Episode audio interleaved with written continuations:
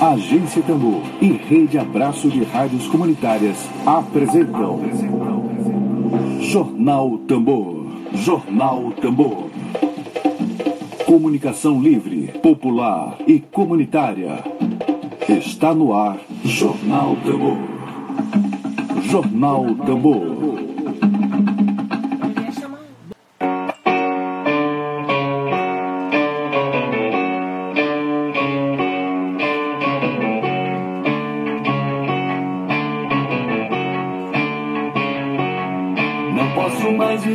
Assim ao seu ladinho.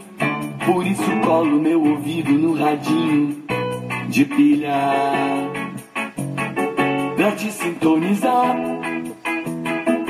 sozinha.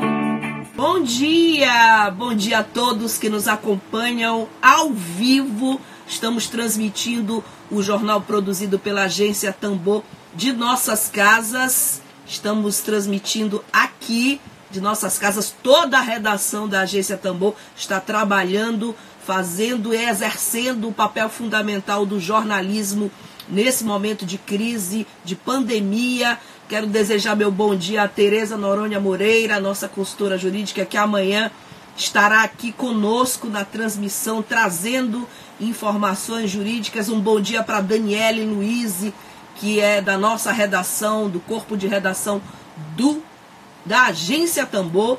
Estamos começando agora a edição de hoje do Jornal da Rádio Tambor com as informações sobre tudo que acontece hoje sobre essa situação que está instalada no planeta Terra.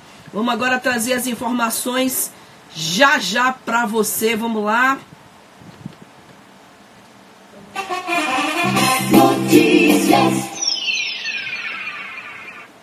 Olha, no Maranhão, aqui no Maranhão, índios se refugiam na mata para se proteger do coronavírus. Que coisa grave. Se refugiar na mata para proteger do coronavírus. Notícia muito triste, nós lamentamos ter que dar essa notícia aqui hoje.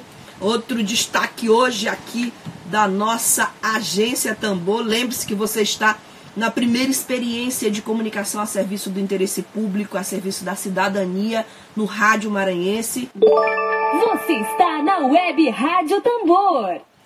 Pesquisa do Atlas Político aponta 47,7% da população são favoráveis ao impeachment do presidente Bolsonaro. É muito grave. Bom, hoje se a net permitir, se a internet permitir. Ontem tivemos problema de transmissão aqui. Bom dia para Ed Wilson Araújo, professor Ed Wilson, que faz parte do nosso projeto, jornalista, presidente da Associação Brasileira de Rádios Comunitárias. Bom dia a Nanda. Oi, Nanda. Obrigada pela tua audiência. Hoje, se nós pudermos, se a net, a internet, o colapso da internet der uma folga, vamos ter um dedo de prosa especial com a médica Camila Carvalho sobre o sistema básico de saúde, a pandemia do coronavírus. Camila é médica, é maranhense e atualmente ela está lá em Florianópolis. Estamos aqui com ela daqui a pouquinho na linha. Camila Carvalho de Souza Murimatos. Ela é graduada pela Universidade Federal do Maranhão, está fazendo residência médica, já fez em de Saúde e Comunidade pela Secretaria Municipal de Saúde lá de Florianópolis. Tem grande contribuição a dar hoje aqui em nosso programa. Bom, então vamos saber as informações do que acontece em vários pontos do Maranhão. Olá, Camila! Bom dia, querida Camila! Eu vou começar então logo o meu bate-papo, nosso quadro de entrevistas, o Dedo de Prosa, com a Camila, e para que a gente possa ter aqui antes sobre o que está acontecendo hoje. Bom, vou aguardar a conexão. Camila conosco hoje. Queria dizer a vocês que a Camila é professora da Universidade Federal de Santa Catarina. É, perdão, isso, Campus Araguá, Aranguá, ela integra o grupo de trabalho em saúde da população negra. Oi, Camila, tudo bem? Bom dia. Bom dia. Olá. Camila, eu queria começar esse dedo de prosa primeiro te dando um bom dia. Bom dia. Bom dia para todo mundo. Bom, é, eu vou colocar no ar uma pergunta da nossa redação, que já começa o nosso, nosso debate. Nossa redação, a Lívia Lima, da redação da Agência Tambor, vai fazer uma pergunta para você. Vamos começar o nosso, nosso debate com a pergunta da Lívia. Tia Flávia, médica Camila e a todos que estão acompanhando ao vivo aqui a transmissão da Web Rádio Tambor é, no Instagram. A gente viu na última terça-feira o presidente Jair Bolsonaro em seu pronunciamento em rede nacional, onde ele buscou amenizar as medidas restritivas para conter o avanço de contágio de coronavírus no Brasil e, assim, segundo ele, alavancar a economia, propondo o isolamento vertical, que são somente dos grupos com maior risco em relação ao Covid-19, ignorando por completo as recomendações dos especialistas em saúde, que propôs um isolamento total é, da população em, seus, em suas casas, né? A minha dúvida é que com essa medida, o nosso sistema básico de saúde vai entrar em colapso mais rápido, antes do final de abril, como afirmou o ministro da Saúde Mandetta em uma coletiva, onde ele fala que no final de abril não vai mais existir é, a possibilidade de entrar mais pessoas no sistema de saúde. Essa determinação do presidente Bolsonaro pode dificultar o processo de, de redução da, da proliferação do vírus? Pergunta da Lívia, Camila. Oi, Lívia, bom dia. Bom dia a todo mundo. É, sim, com certeza foi um pronunciamento muito desfavorável, muito irresponsável do ponto de vista, nós profissionais de saúde, acho que ficamos é, bastante preocupados, na verdade, né, com o pronunciamento, porque é, foi bastante responsável, foi contrário a tudo que todas as instituições é, de referência para nós estão orientando nesse momento, inclusive a Organização Mundial de Saúde, inclusive, é, enfim, as agências nacionais, né, que a gente acompanha, as nossas sociedades, após o pronunciamento, várias das sociedades médicas, das instituições médicas se pronunciaram, inclusive a Sociedade Brasileira de Infectologia, a Sociedade Brasileira de Medicina de Família e Comunidade, enfim, diversas sociedades brasileiras, sociedades científicas, né, de especialidades médicas, se pronunciaram, é, se colocando contra o pronunciamento que foi feito pelo presidente, né? De fato, é, a, a, consideração da Lívia está correta de que é, com, com as recomendações que a gente pressupõe que aquele pronunciamento quis dizer, né, a gente teria sim um controle bem mais difícil de tudo que está acontecendo até o momento. Assim. É, então, por isso também que as instituições médicas, os pesquisadores, os profissionais de saúde, os governos municipais e estaduais estão, de certa forma, ignorando o que foi dito, né? E, e, e enfim, vendo como irrelevante é, o posicionamento do presidente nesse momento. Camila, é, o professor Ed Wilson Araújo, professor do Departamento de Comunicação da Universidade Federal do Maranhão, é, também faz parte do nosso projeto. Ele está pedindo para que você explique para os nossos telespectadores a diferença entre isolamento horizontal, vertical. As pessoas estão muito confusas por exemplo, o isolamento social é uma coisa, a quarentena é outra. Então, ele pede que você esclareça uhum. para os nossos ouvintes. Tá. Então, é o seguinte: é, o isolamento social é uma postura que a pessoa assume de proteção individual e coletiva de se recolher, né? de se isolar. Ou seja, ficar em casa, é, saindo absolutamente só o necessário, enfim, isso é um isolamento social. A, a, quarentena diz respeito às pessoas que tiveram contato com casos suspeitos e podem vir a abrir quadro, a começar a ter sintomas. Então, elas ficam em casa esperando para garantir que não foram é, acometidas pelo vírus, né? Que não foram infectadas pelo vírus.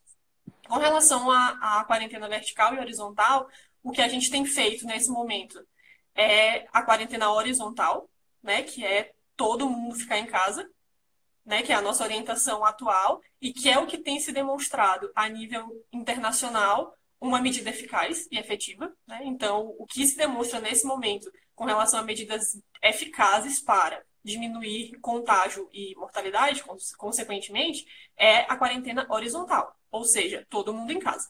A quarentena vertical é aquela, aquele isolamento de apenas de grupos específicos que seriam, nesse momento, os grupos mais acometidos. Então, é, idosos ficarem em casa, pessoas imunossuprimidas, né? transplantados, pessoas que tomam algum remédio imunossupressor por algum motivo, ficarem em casa, é só esses grupos, né? O que a gente sabe que no Brasil seria não, assim, né, não faz absolutamente nenhum sentido, até porque a gente tem uma característica populacional de intergerações na mesma casa, né? Então, tipo, famílias inteiras que a avó cuida dos netos, que né, a gente tem gerações diferentes dentro de uma mesma casa, e seria impossível a gente isolar é, idosos de criança, seria né, muito difícil a gente, a, gente, a gente conseguir fazer isso, né? Além do fato de que por que fechar escolas se só pessoas acima de 60 anos são acometidas é um comentário que acho que dispensa comentários, né?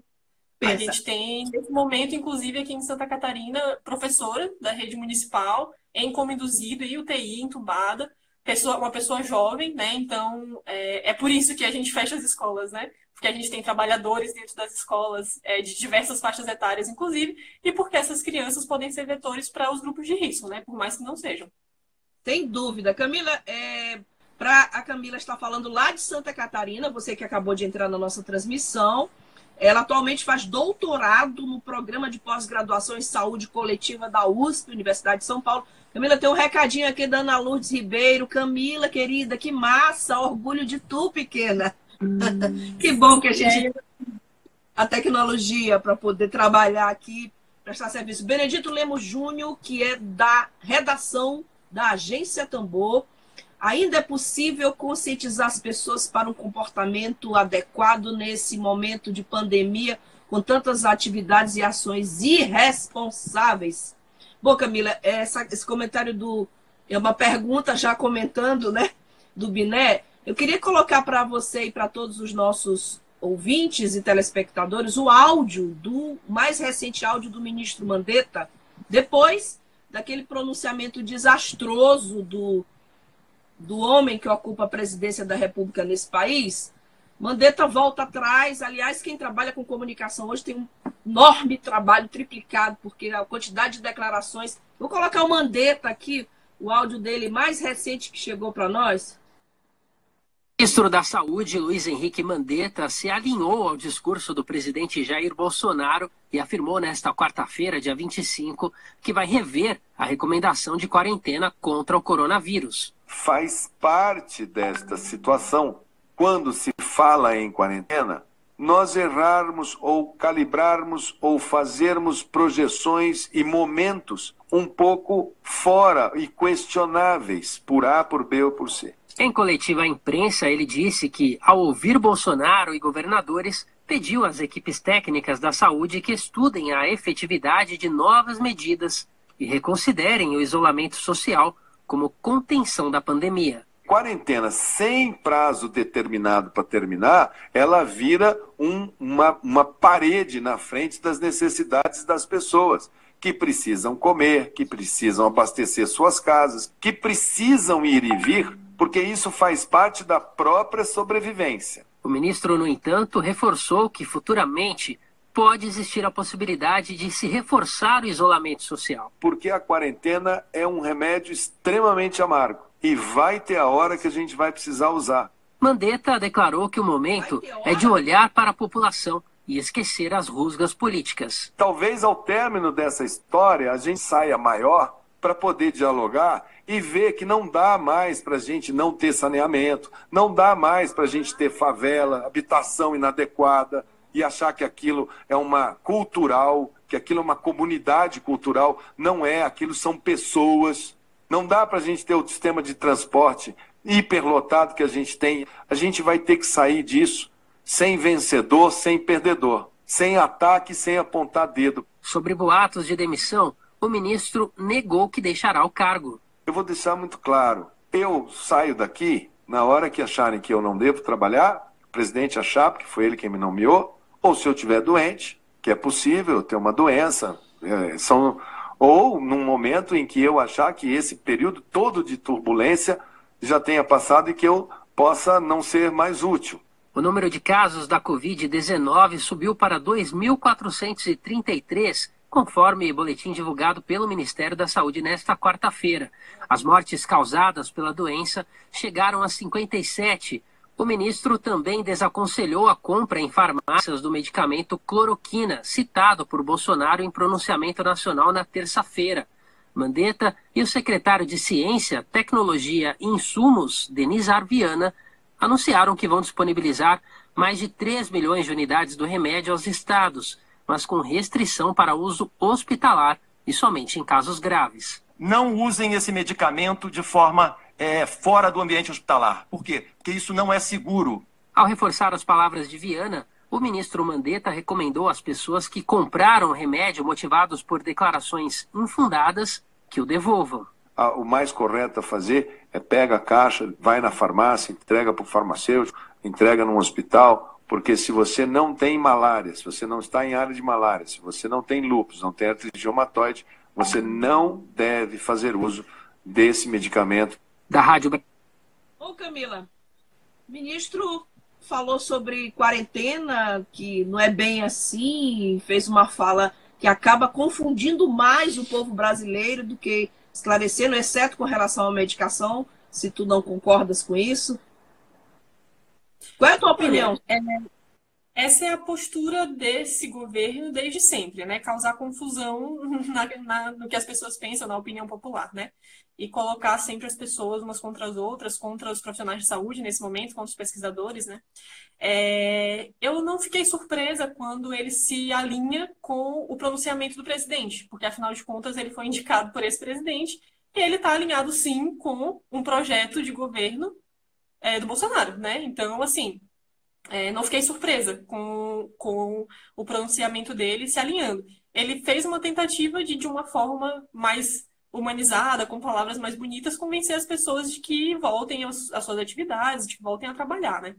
É, enfim, eu acho que a gente está num momento muito delicado. A gente está, é, falo assim, enquanto acho que enquanto gestores municipais, estaduais, enquanto profissionais de saúde, se sentindo de alguma forma desamparados, assim, né? É, sem ter exatamente um, um, um sem saber que vento seguir, né, no, no, mar da pandemia, assim, porque a gente está, de fato, é, a gente tem um governo, um presidente que vai a público falar contra as evidências, contra os pesquisadores, contra os profissionais de saúde, contra a agência, é, contra a OMS, contra as agências que a gente tem como referência, ao mesmo tempo, tem um ministro da Saúde que se alinha à posição dele, mas tentando fazer um discurso um pouco mais coerente, é, um pouco mais convincente para o grande público. Então, enfim, é complicado, mas eu acho que desde o início o Ministério da Saúde tem é, tomado algumas medidas. A gente, tá, a, a gente, nesse momento, tem um limiar tão baixo do que a gente considera um bom gestor com os nossos atuais governantes, que a gente tem até que dizer que o Ministério da Saúde, em alguns momentos, realmente tomou boas decisões, boas medidas, deu boas orientações, né, desde, que, desde que tudo isso começou. Mas eu não acho que o Ministério da Saúde vai manter as orientações que a gente tem dos especialistas na área. Eu acho que ele vai se alinhar ao pronunciamento do presidente e, e orientar que as coisas retornem, que, né, que as aulas retornem, que o comércio retorne, enfim. Inclusive, eu estava, é, antes de, de, de, começar aqui, eles falaram alguns casos ali no áudio que tu mostrou, né? E Sim. eles falaram nos, no número de casos, né? Antes de começar aqui, eu olhei o último boletim é, do Ministério da Saúde, das secretarias, e antes de começar, às 9h50 da manhã, a gente já tinha 2.587 casos, então mais do que, tu, do que o áudio que a gente ouviu, né? Tinha de ontem para hoje de ontem para hoje a gente tinha 32 casos novos. De ontem, 23 e 59 horas, até hoje, 9 e 50, a gente tinha 32 casos novos e 61 óbitos, né? No, no, na, no áudio que a gente ouviu falava em 57. Então, ontem, no final do dia, a gente teve o primeiro óbito do Goiás e a gente teve o primeiro óbito de Santa Catarina. É, então, assim, a gente está é, isolados socialmente, né? Alguns em quarentena, mas isolados socialmente. E ainda assim, estamos vendo a curva de, de pessoas infectadas subir e dobrar a cada três dias. No dia 13 de março, o Ministério da Saúde publicou orientações com relação ao coronavírus, 13 de março. Assim, para um período de epidemia faz algum tempo, né? Porque todo dia tem uma novidade. Mas no dia 13 de março, as recomendações do Ministério da Saúde eram: se não tomarmos medidas mais radicais, mais bruscas nesse momento, é, daqui a pouco, no Brasil, a gente vai ter o dobro de casos a cada três dias. Esse é o uhum. nosso cenário atual, hoje, nesse momento. a gente tem o dobro de casos novos a cada três dias. Ou seja, mesmo tomando as medidas, foi o que aconteceu, né? Então, imagine no momento que a gente voltar todo mundo às atividades normais, né? Bom, eu estou falando com a Camila, ela é Camila Carvalho, direto lá de Florianópolis. Uhum. Ah, Para você que acabou de entrar, a Camila tem residência médica em medicina de, da família e comunidade. Ela também integra o grupo de trabalho em saúde da população negra da Sociedade Brasileira de Medicina de Família e Comunidade. E aí, sobre isso, Camila, tem uma pergunta agora da Daniele Luiz, que também faz parte da redação da Agência Tambor. Ela tem uma pergunta sobre desigualdade social agora para você. Vou colocar no ar. Daniele Luiz. Eu também tenho outra pergunta. É, em relação às pessoas que infectadas que podem agravar o quadro. A gente aqui no Brasil ainda está tendo é, uma visualização de como o vírus vai se comportar aqui. As pessoas, elas é, querem dizer muito que lá na Itália, por exemplo, o número de, de pessoas mortas, pessoas que tiveram situação mais graves, é porque a Itália tem um número elevado de pessoas idosas e etc. Só que a minha pergunta é, a gente ainda está visualizando como o comportamento do vírus vai se dar aqui no Brasil. Mas a gente é, pode dizer que a questão, como o próprio ministro estava falando aí sobre as favelas, sobre as periferias, as pessoas que têm muito mais é, vivência dentro dessa pobreza extrema. Isso pode contribuir ainda mais para a infecção do vírus, no caso, a transmissão do vírus entre as pessoas, pode contribuir para o agravamento também. Por exemplo, a gente pode notar que esse, esses fatores podem contribuir para que mais pessoas é, possam estar em estado grave, por exemplo, aqui em decorrência do coronavírus, conta dessa extrema pobreza que a gente ou dentro do Brasil de forma de E a pergunta dela, Camila? Você conseguiu ouvir? Consegui. No final deu uma travadinha, mas acho que deu para entender. É, sim, a gente. Essa é uma grande preocupação, assim, né? Eu integro o grupo de trabalho de saúde da população negra da SBMFC, que é a sociedade científica da minha especialidade, e é uma coisa que a gente discute todo dia. Desde o início, as nossas orientações não foram feitas para o trabalhador. Né? As orientações desde o início eram: o Ministério recomenda que você se desloque menos para o trabalho, o Ministério recomenda que você fique em casa.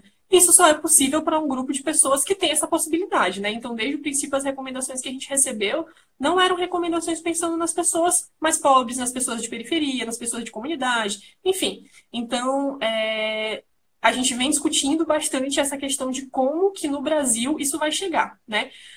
Ao mesmo tempo que, claro, nos países que a gente está vendo ter. Ontem, inclusive, a Espanha ultrapassou o número de óbitos da Itália, né? Então, hoje, o, o país com mais óbitos é a Espanha. Ontem aconteceu bastante coisa no cenário, né? A gente ultrapassou os 20 mil óbitos a nível mundial e a Espanha tornou-se o país com mais óbitos. É claro que na Espanha, na Itália, a gente tem uma pirâmide etária diferente, né? A gente tem é, a faixa de pessoas idosas maior, de fato, proporcionalmente à população do Brasil. Mas, em compensação, no Brasil, a gente tem é, uma situação epidemiológica completamente diferente desses outros países, né? Então, aqui no Brasil, por exemplo, a gente ainda lida com doenças infecciosas que são doenças típicas da pobreza, como a tuberculose, por exemplo, né? Como doenças que é, podem sim, de alguma forma, inclusive porque acometem é, o sistema respiratório, enfim, que podem sim, de alguma forma, é, serem mais arriscadas, tornarem o quadro mais grave. O fato é que a gente tem muita, muito pouco conhecimento sobre tudo que diz respeito a esse vírus, né? Como todos os novos vírus, as novas doenças, e especialmente esse vírus que veio trazido de países da Europa para cá. Os dados que a gente tem, é, não sei se, se já chegaram a ver, né? Mas a gente tem é, a taxa de letalidade por situação. Então, tipo, acima de tantos anos, a taxa de letalidade é maior. É, pessoas com hipertensão, com diabetes, com, enfim, vários problemas de saúde, só que essas são doenças crônicas. Não tem naquela lista nenhuma doença infecciosa, por exemplo, né? Porque acho que não é da realidade dos países que fizeram os primeiros estudos sobre isso. Então, quando a bomba estourar aqui, é que a gente vai saber de fato qual que é a relação entre a situação epidemiológica que a gente tem no Brasil e o novo vírus, né? Isso só vai ser possível a nível de Brasil mesmo. A gente não tem esses estudos, né? Mas o que eu posso dizer é que é, a gente tem uma população vulnerabilizada muito grande. O vírus escancara essas desigualdades, né? Eu estava em São Paulo até sete dias atrás. Eu estou morando em São Paulo, na verdade, por causa do doutorado. Estava lá até sete dias atrás. E até o dia de vir para Santa Catarina, que foi é, na quarta-feira passada, eu peguei metrô, peguei trem, enfim, para chegar até o aeroporto. E às cinco e meia da manhã, o trem estava cheio. Né? Então, assim, as pessoas continuam precisando trabalhar. Essa é, a, essa é a realidade do Brasil, né? As pessoas estão com, com o discurso de que a economia não pode parar e de que as pessoas vão morrer de fome. A fome no Brasil mata mais do que o vírus, mas é um dever do Estado garantir o bem-estar das pessoas nesse período. Né? Assim como os governos estaduais têm se mobilizado para fazer, e o governo federal não. Mas os governos estaduais, em alguns estados, têm sim se mobilizado para que as pessoas consigam se manter em casa. E no Brasil a gente não tem essa. A gente não está vendo, é, a nível de assistência, né, um, um, uma ajuda, que não é uma ajuda, é uma obrigação do Estado de, de garantir que essas pessoas se mantenham em casa. E a gente tem as características muito peculiares de comunidades como as favelas, por exemplo, né? Em que essa proximidade muito grande de, de, essa densidade muito grande de pessoas por território, muitas pessoas morando dentro de uma mesma casa, muitas pessoas muito próximas naquela mesma comunidade. Então, isso é uma realidade bem brasileira e que com certeza vai fazer a disseminação do vírus aqui no Brasil ter uma curva bem diferente do, do resto do mundo.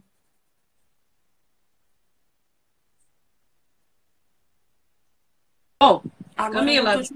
ah, tá. temos aqui o Azevedo, que também faz parte é, tô. Tá ouvindo agora? O Emílio Azevedo, que é fundador do nosso projeto Agência Tambor, jornalista, fundador do Jornal Vida. Parabéns pela sua lucidez. A Daniele Luiz aqui comentando, ótima entrevista. A gente te agradece muito por todos esses esclarecimentos. Lembrando a todos vocês que Camila é maranhense.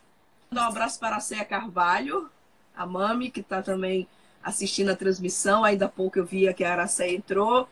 E nesse momento que a gente não pode se abraçar e se encontrar, é, sobretudo é fundamental essa presença virtual. Bom, lembrando a todos vocês que a Camila é formada em medicina aqui pela Universidade Federal do Maranhão, com residência médica em medicina de família e comunidade, lá pela Secretaria Municipal de Saúde de Florianópolis. Ela está falando conosco. Ela é professora da Universidade Federal de Santa Catarina, integra o grupo de trabalho em saúde da população negra da Sociedade Brasileira de Medicina de Família e Comunidade e faz doutorado no programa de pós-graduação em saúde coletiva da USP. Lívia Lima comentando: felizmente os governos estaduais têm sido uma porta de saída no enfrentamento do vírus. Obrigada pela fala, Camila. Faço das eu palavras. Muito obrigada. Eu, eu faço... que agradeço o convite. Só para fechar, eu queria falar também que o Grupo de Trabalho de Saúde da População Negra da Sociedade Brasileira de Medicina de Família fez um material, que é um guia de orientações para periferias e comunidades, que é um material que a gente tentou um pouco mais é, enfim, orientações um pouco mais da vida real, né? Das pessoas que estão. É, é, que não têm a possibilidade de estar totalmente isoladas, que estão precisando se deslocar, pegar transporte público, metrô, ônibus, enfim. É, tem até higienização para capacete do mototáxi. Então, assim, a gente tentou ao máximo é, responder as perguntas dos médicos de família, que são as pessoas que estão à frente nas portas de entrada das unidades de saúde.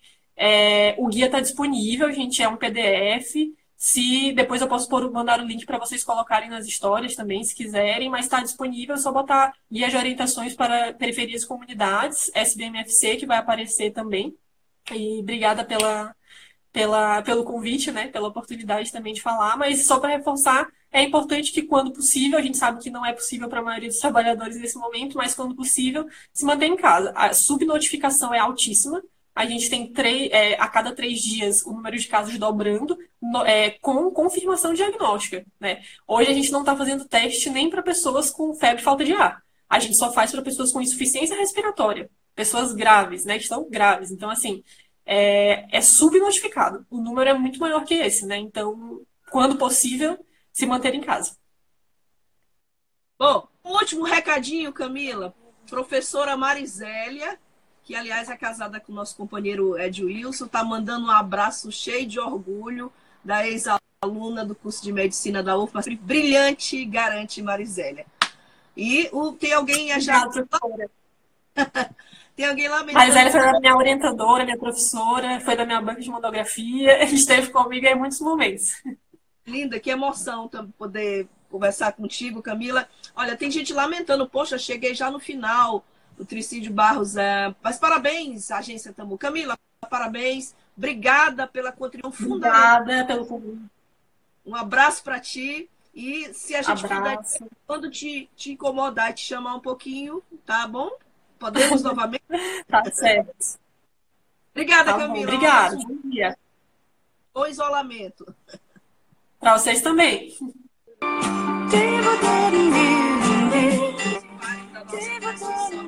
Ao vivo de nossas casas. Da Agência aqui de nossas casas. Falo em nome de toda a equipe que faz a Agência Tambor. Eu, Flávia Regina, e aproveito e mando um abraço para o Fernando César, nosso querido consultor técnico, sempre presente conosco fundamental na nossa fundação. Eu, Flávia Regina, Emília Azevedo, Regiane Galeno, Ed Wilson Araújo, Altemar Moraes, Lívia Lima, Daniele Luiz, estamos todos trabalhando. Quero, é, quero saudar a Céia Carvalho, que muito boa entrevista e nem é corujice. A Aracéia Carvalho é jornalista, é a mãe da Camila e realmente não foi corujice, a quantidade de elogios que recebeu. É fundamental o trabalho que médicos como a Camila Carvalho, nesse momento, exercem neste país de esclarecimento, no momento de informações falsas, no momento em que a maior autoridade do país dissemina informações falsas, informações estapafúrdias e desastrosas. Então, foi muito bom é, e foi fundamental para nós. A gente agradece a Camila Carvalho pela presença. Temos também informações aqui de como é que está a situação nos interiores do Maranhão. A gente sabe da pobreza do estado do Maranhão. Estou aqui com informação direto da maior cidade da Baixada, que é Pinheiro. Eu vou chamar a Kelly Barros, lá de Pinheiro, que vai falar para a gente como é que está a situação. É muito importante que nesse momento essa rede de conscientização, de comunicação, de conscientização seja feita para que todas as pessoas fiquem em reclusão em suas casas. Bom dia, Kelly. Bom dia, Flávia Regina. Bom dia, ouvintes da Rádio Tambor. Aqui eu falo é Kelly Barros, diretamente de Pinheiro, onde eu trago para vocês as informações atualizadas da nossa cidade com relação a essa pandemia que se espalhou no Brasil todo, que chegou ao Maranhão e que, claro, todos nós estamos nos precavendo, né? com relação a essa doença que é o coronavírus. Por aqui, por Pinheiro, graças a Deus, não há casos, né? nós não temos casos registrados da doença, a população atendeu ao pedido das autoridades, está todo mundo em casa, recluso, todo mundo fazendo a sua parte. As instituições religiosas também cancelaram todos os eventos, todos os cultos, todo mundo respeitando, e o comércio em geral, que também está fazendo a sua parte, está fazendo a prevenção como deve ser feita, e a gente deixa aqui o registro a todos os pinheirenses né, que estão de parabéns por estarem fazendo a sua parte diante dessa pandemia que está invadindo o país. Sabemos da gravidade dessa doença, sabemos que a nossa cidade também não convém de muitos recursos para combatê-la, as farmácias não têm álcool em gel, é, falta máscara para os profissionais de saúde, nisso as farmácias também estão ajudando como podem, então funcionando apenas os serviços básicos, supermercado, farmácia, né, e autoridades policiais que sempre tão, estão fazendo também a sua parte dentro a, da sociedade, vigiando, orientando, tudo isso está acontecendo aqui na nossa cidade. O que fica é o clima de, de prevenção que continua, as pessoas não vão sair de casa, as pessoas querem fazer a prevenção, né? Nós sabemos do quanto é perigosa essa doença e nós estamos também falando a todos que estão nesse momento, os ouvintes da Rádio Tambor, que possam fazer a sua parte, ficar em casa, cuidar dos nossos idosos, cuidar a, da sua higiene pessoal, que é o mais importante, cada um fazendo a sua parte, nós vamos conseguir vencer da maneira certa o coronavírus. Então, daqui de Pinheiro, Maranhão, a Kelly Barros diretamente para a Rádio Tambor. Flávio, um abraço para você e logo, logo a gente volta com mais informações do coronavírus na região da Baixada.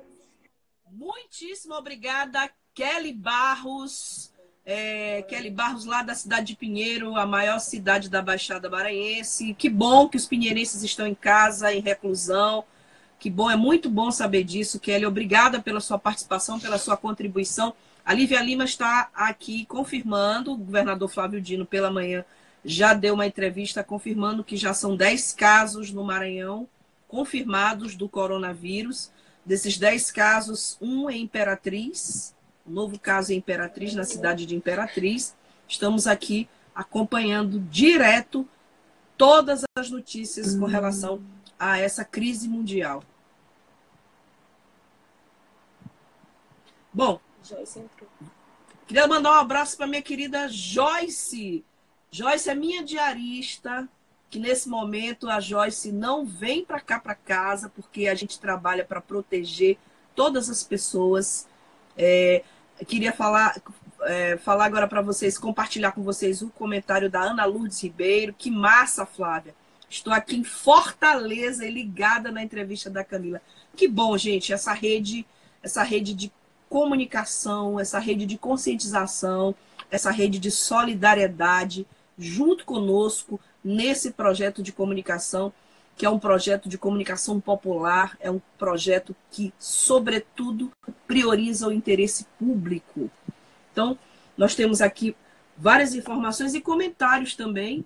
O Altemar Moraes, que também faz parte do nosso projeto Agência Tambor, está aqui comentando que ele quer registrar o trabalho dos profissionais de saúde que visitaram meus parentes lá em Cajapió. Alô, Cajapió! É, a Ana Lourdes está em Fortaleza e o, a Kelly Barros em Pinheiro, e agora o Altemar está falando de Cajapió, que inclusive os profissionais de saúde foram em Cajapió e, e visitaram os parentes, né? E os irmãos que chegaram de São Paulo. A, também a Daniele Luiz, que é da agência Tambor, está falando que não ficou surpresa com o pronunciamento do Mandetta. Ele já tinha feito uhum. isso em coletiva. Bom, é, gente, tem informações aqui para nós, informações uhum. lamentáveis. Tem, tem, daqui a pouco temos a participação aqui do Ed Wilson Araújo. Olha, a Polícia Civil de Rosário, Rosário, interior do Maranhão, Rosário, município próximo aqui a São Luís, instaurou inquérito policial para investigar o roubo. Que lamentável.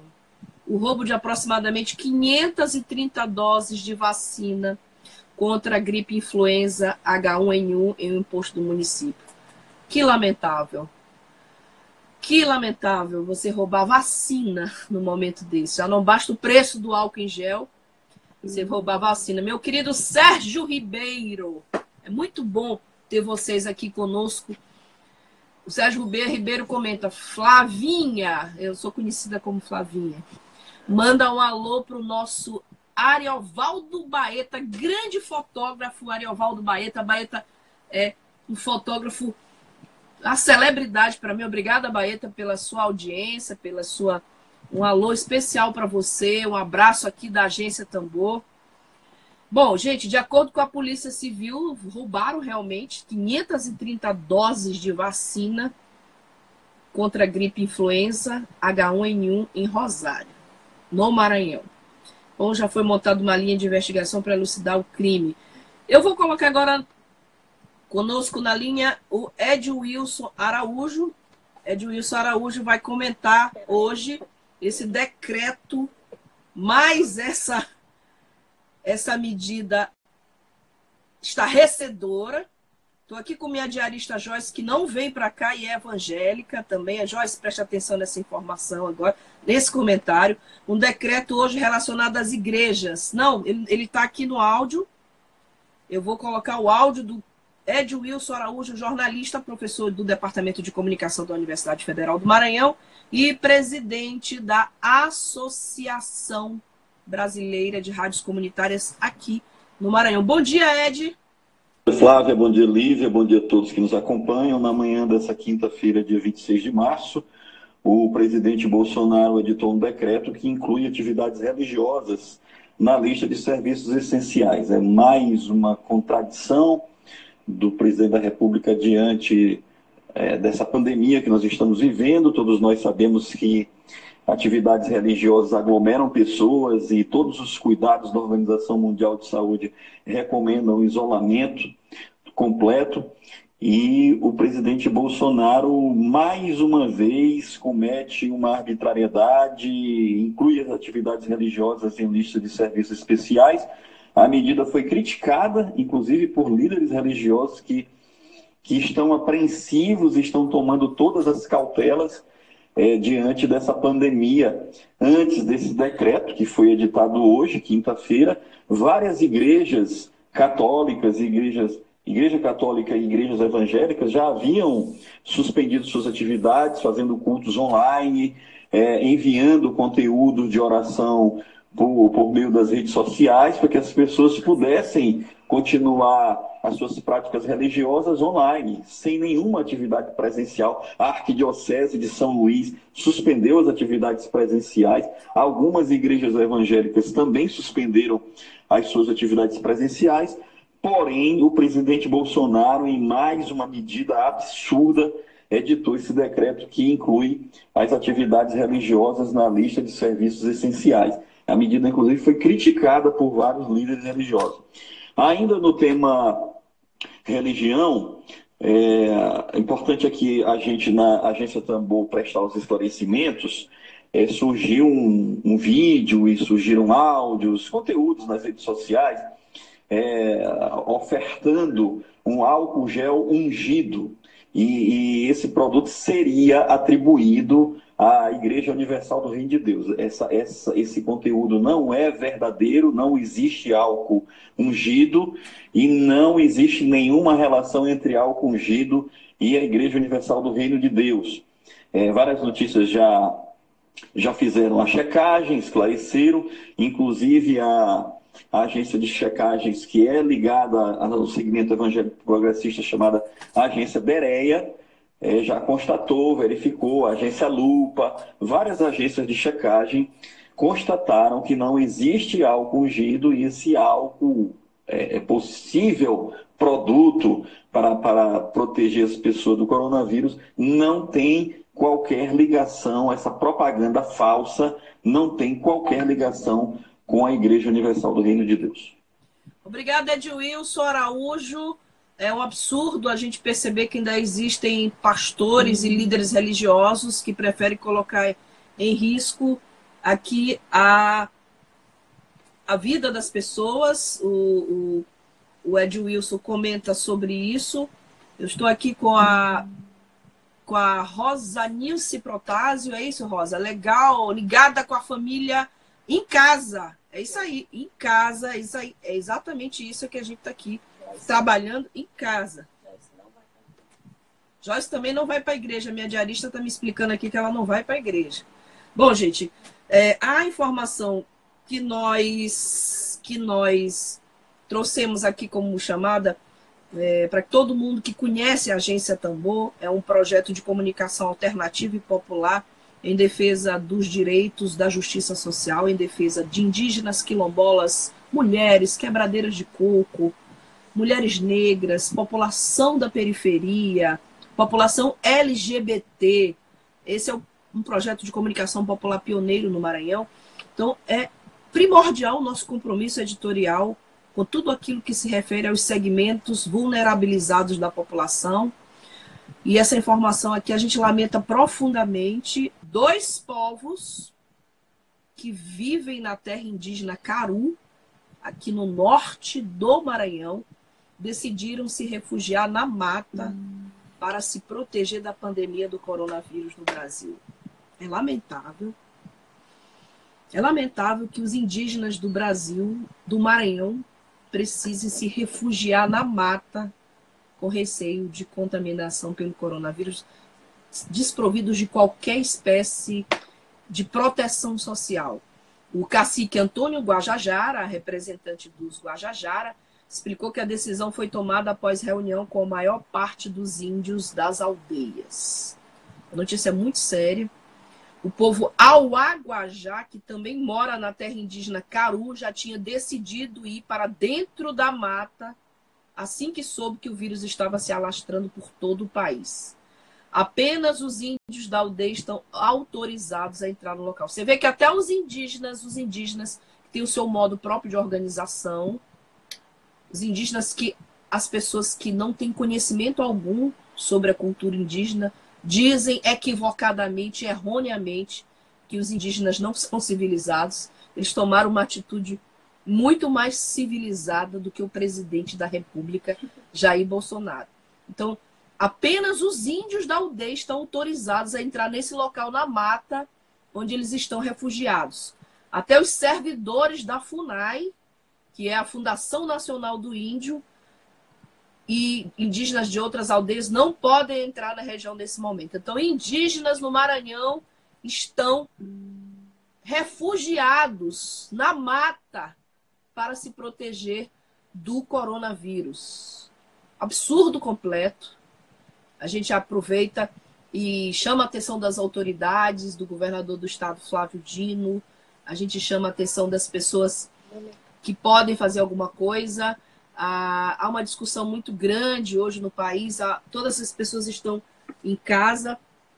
E bom dia, Mônica Rocha. A Mônica Rocha participou ontem do nosso programa com esclarecimentos sobre a sua declaração do imposto de renda, se deve ou não ser feita. E nosso site da Agência Tambor vai trazer uma matéria sobre esse assunto, uma entrevista com a Mônica sobre esse assunto. Você acessa agenciatambor.net.br para conhecer um pouco mais sobre o nosso projeto de comunicação popular e para ler a matéria, as matérias que estão lá disponíveis. Bom, ah, bom dia, Agência Tambor. Bom dia para você também, Mônica Rocha. Estamos aqui é, transmitindo de nossas casas o jornal da Agência Tambor. E mais uma informação chegando aqui agora: a Comissão Eleitoral Central do Andes informa a suspensão do processo eleitoral, é, pelo menos até a próxima reunião da comissão marcada para o dia 22. Quero meu produtor, Benedito Lemos, qual é o processo eleitoral? É, campanha eleitoral das chapas do Andes, é, do Andes, da comunidade acadêmica. E a retomada do processo será comunicada não somente aos concorrentes, mas como a toda a categoria. Campanha eleitoral do Andes dos, da Associação Nacional dos Docentes do Ensino Superior. Temos muitas informações chegando aqui e eu quero compartilhar com vocês nesse momento a, o que a gente tem feito aqui na Agência Tambor nesses tempos de reclusão.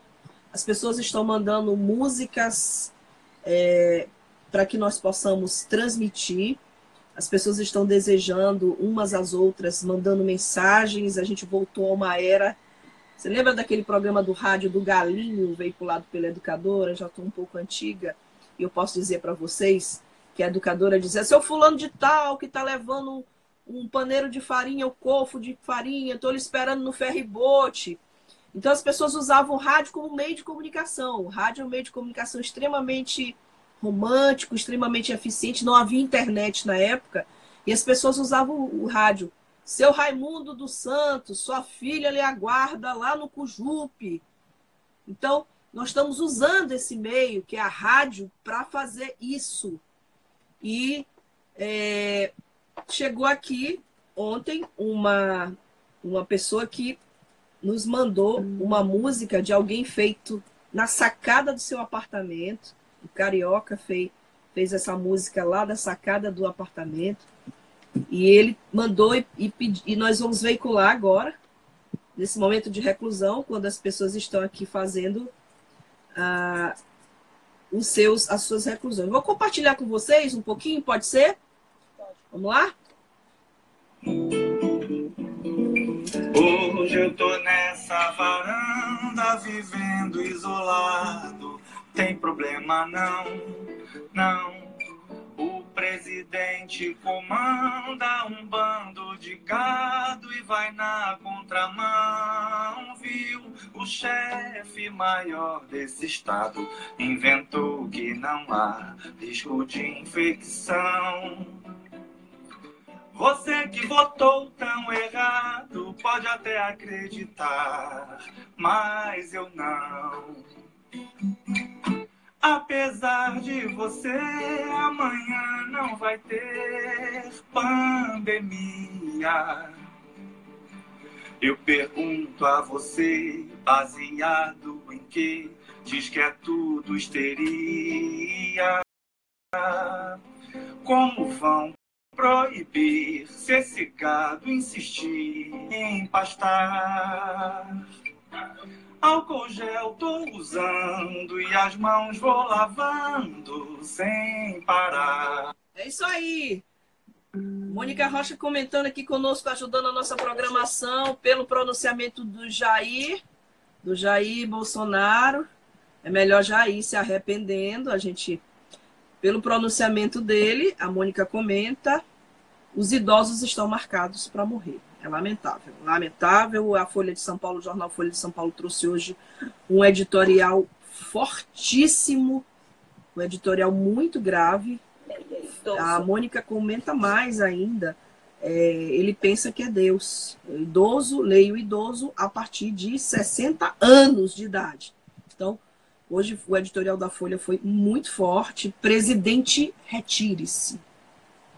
Editorial publicado hoje na, no jornal Folha de São Paulo, que diz o seguinte: diante da magnitude dos esforços necessários para mitigar os efeitos devastadores da epidemia do coronavírus sobre a saúde e a economia do Brasil, será preciso encontrar meios de anular e logo a capacidade de Jair Bolsonaro de estorvar a mobilização de guerra necessária para atravessar com os menores danos possíveis esse episódio dramático da vida nacional. Nesta terça, 24 em cadeia de rádio e TV, ele mostrou mais uma vez que não aprende nem se cala. Não aprende e nem se cala. Não aprende as lições da ciência e dos técnicos em saúde pública, de todo mundo e de seu próprio governo. Não se cala para evitar a propagação das estultices que povoam a sua mente apalermada muito grave, editorial muito contundente, muito forte, que chama a mente do Jair Bolsonaro de apalermada. Meus amigos, eu agradeço a todos os ouvintes, telespectadores, pela presença de vocês aqui em nossa transmissão. Nós voltamos amanhã, às 11 horas. É, estaremos aqui trazendo as últimas informações, trazendo especialistas, trazendo é, pessoas que possam nos prestar nesse momento de reclusão, de isolamento ou quarentena para alguns, as informações necessárias. Trouxemos ontem informações sobre a declaração de imposto de renda. Amanhã nós traremos ao vivo a Tereza Noronha Moreira, consultora jurídica, para falar sobre justiça, sobre a questão ah, das contas, dos boletos que começam a chegar em nossas casas, como é que nós vamos fazer, da academia, das academias que não estão funcionando, mas que os boletos as, vão chegar para que nós, como nós vamos proceder diante desse problema. E é, queria compartilhar com vocês essa, essa, essa campanha que tem nas redes sociais. Não é uma campanha, uma ironia muito bem produzida da, das pessoas. Até amanhã, Emília Azevedo! As pessoas estão compartilhando quem você vai achar que você acha que deve morrer para a economia não parar, quem você acha que deve morrer da sua família. É um absurdo que nesse momento todos os líderes mundiais falem de vidas e coloquem a economia em segundo plano, e aqui no Brasil se fala em economia como se a gente pudesse lá, como dizem, dizem os adeptos da minha filosofia de vida, desencarnado, pudesse ir ao caixa eletrônico, sacar dinheiro, pagar boleto. Eu vou, eu vou encerrar aqui a nossa transmissão e vou agradecer a todos. Emília Azevedo, é, até amanhã. Meu companheiro Ed Wilson dizendo vamos em frente na batalha da comunicação. E Obrigada a todos pela presença de vocês. Amanhã estaremos de volta aqui às 11 horas da manhã. Hoje eu tô nessa varanda vivendo isolado. Tem problema não, não. O presidente comanda um bando de gado e vai na contramão, viu? O chefe maior desse estado inventou que não há risco de infecção.